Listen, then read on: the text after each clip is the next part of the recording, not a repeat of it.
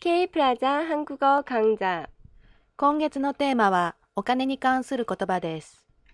오늘의 한마디는 거스름돈입니다. 거스름돈 거스름돈.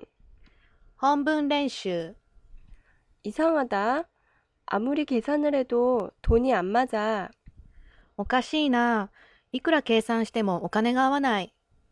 혹시 거스름돈을 잘못 받은 거 아니야? もしかしてお釣りを間違ってもらったんじゃない 아무래도 그런 것 같아. 多分そうだと思う。 다시 가서 물어봐. もう一度言って聞いて。 영수증도 없고 아깝지만 포기할래.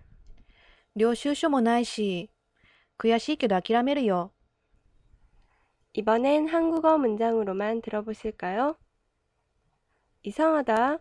아무리 계산을 해도 돈이 안 맞아. 혹시 거스름 돈을 잘못 받은 거 아니야? 아무래도 그런 것 같아. 다시 가서 물어봐.